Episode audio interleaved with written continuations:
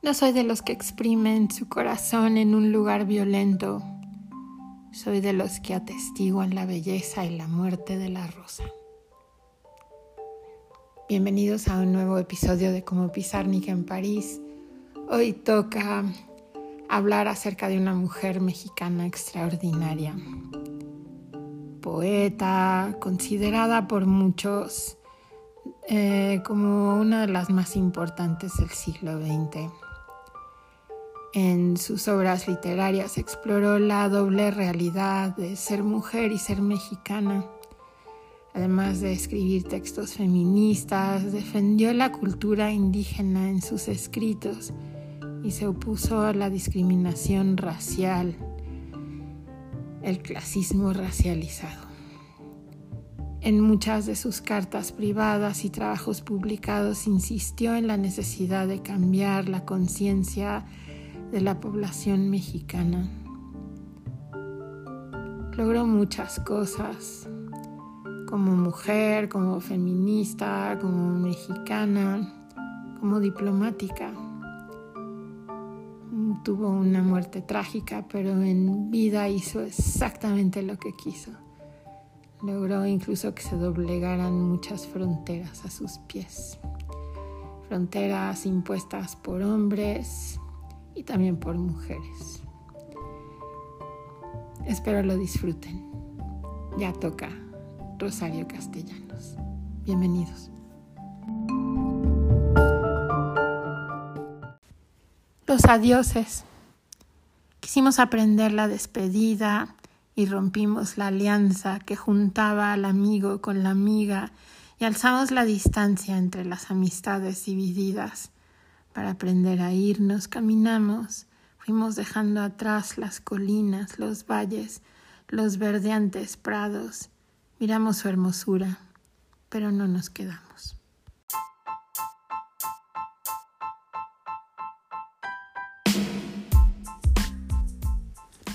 Nació en la Ciudad de México y fue la primera hija de Adriana Figueroa y César Castellanos. Cuando tenía un año de edad, su familia regresó a Chiapas, de donde eran originalmente. Sus primeros años estuvieron marcados por la soledad, la muerte y el rechazo. Sus padres actuaban siempre como si ella no perteneciera a la familia y ella estuvo al cuidado de una niñera indígena. Cuando sus padres perdieron sus tierras, regresaron a la Ciudad de México, donde ella continuó sus estudios entró a la UNAM eh, para estudiar derecho, pero rápidamente se dio cuenta de que su primera elección de carrera había sido un error y se cambió a la Facultad de Filosofía y Letras. Ahí estudió la licenciatura y después la maestría en filosofía.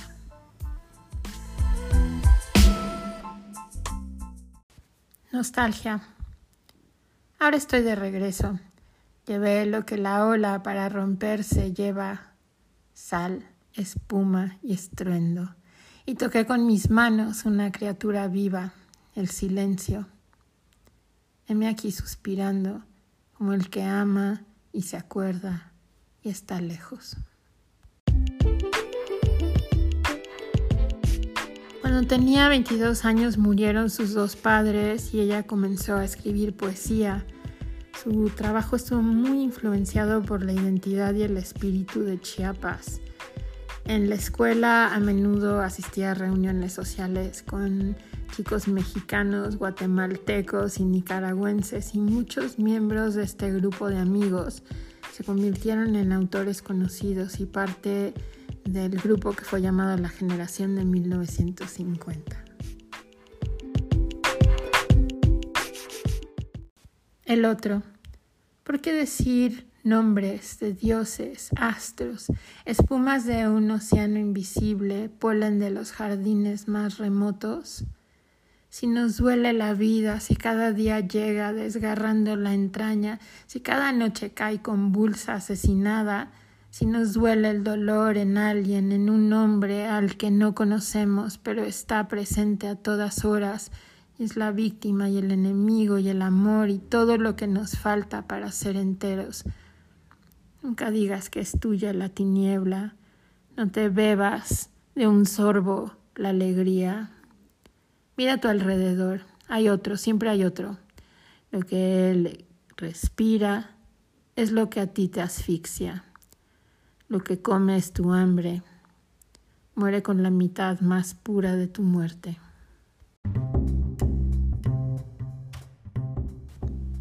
El interés por los asuntos de la mujer la hizo tomar ese tema como su tesis doctoral y esta tesis le valió una beca del Centro de Escritores Mexicanos en 1943.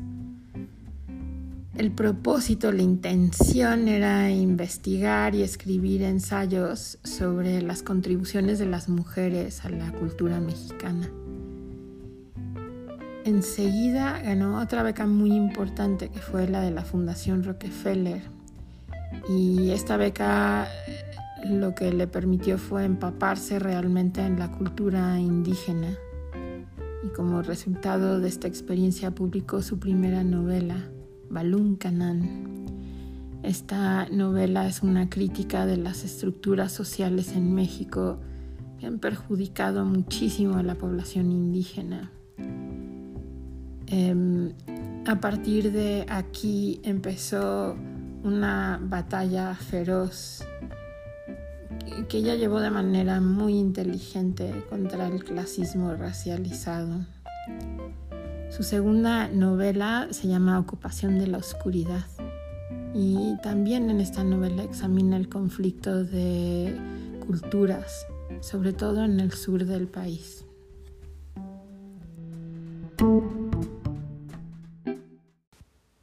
Desamor. Me vio como se mira a través de un cristal o del aire o de nada. Y entonces supe que yo no estaba ahí, ni en ninguna otra parte, ni había estado nunca ni estaría. Y fui como el que muere en la epidemia sin identificar y es arrojado a la fosa común.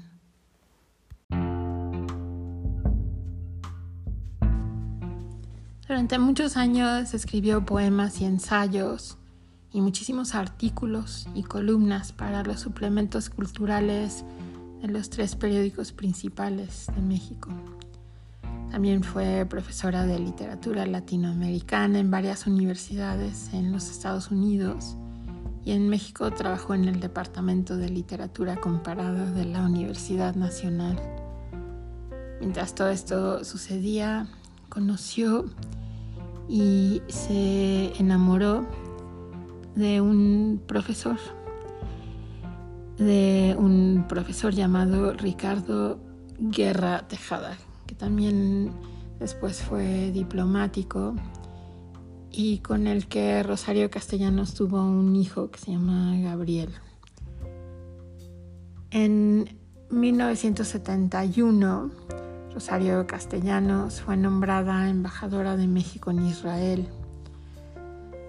habiéndose separado de su esposo, la posibilidad de un cambio para ella y para su hijo pequeño le hizo aceptar el cargo.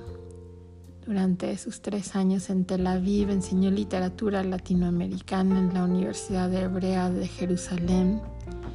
Además publicó una serie de cuentos, em, escribió una obra de teatro y varios ensayos.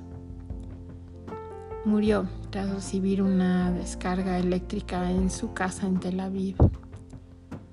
Y en México se le rindió homenaje en un funeral de Estado.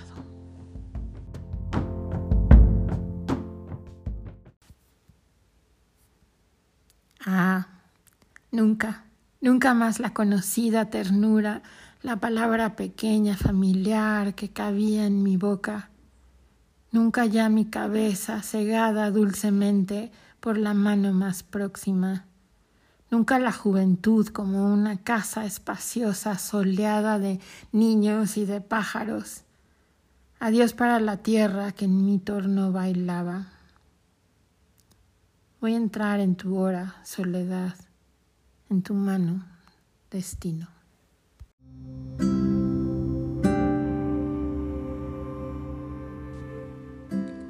Nombre es equivalente a una mujer valiente que utilizó su escritura para enfrentar los momentos más tristes, como cuando empezó a escribir después de la muerte de su hermano más pequeño, la muerte de sus padres, eh, la separación que vivió con su esposo, después de ver y enfrentar muchas injusticias en México.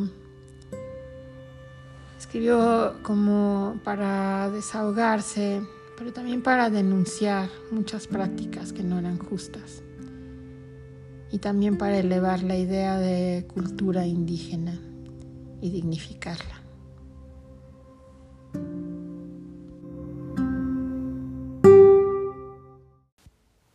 A veces tan ligera como un pez en el agua, me muevo entre las cosas, feliz y alucinada, feliz de ser quien soy, solo una gran mirada, ojos de par en par y manos despojadas. Seno de Dios, asombro, lejos de las palabras, patria mía perdida, recobrada.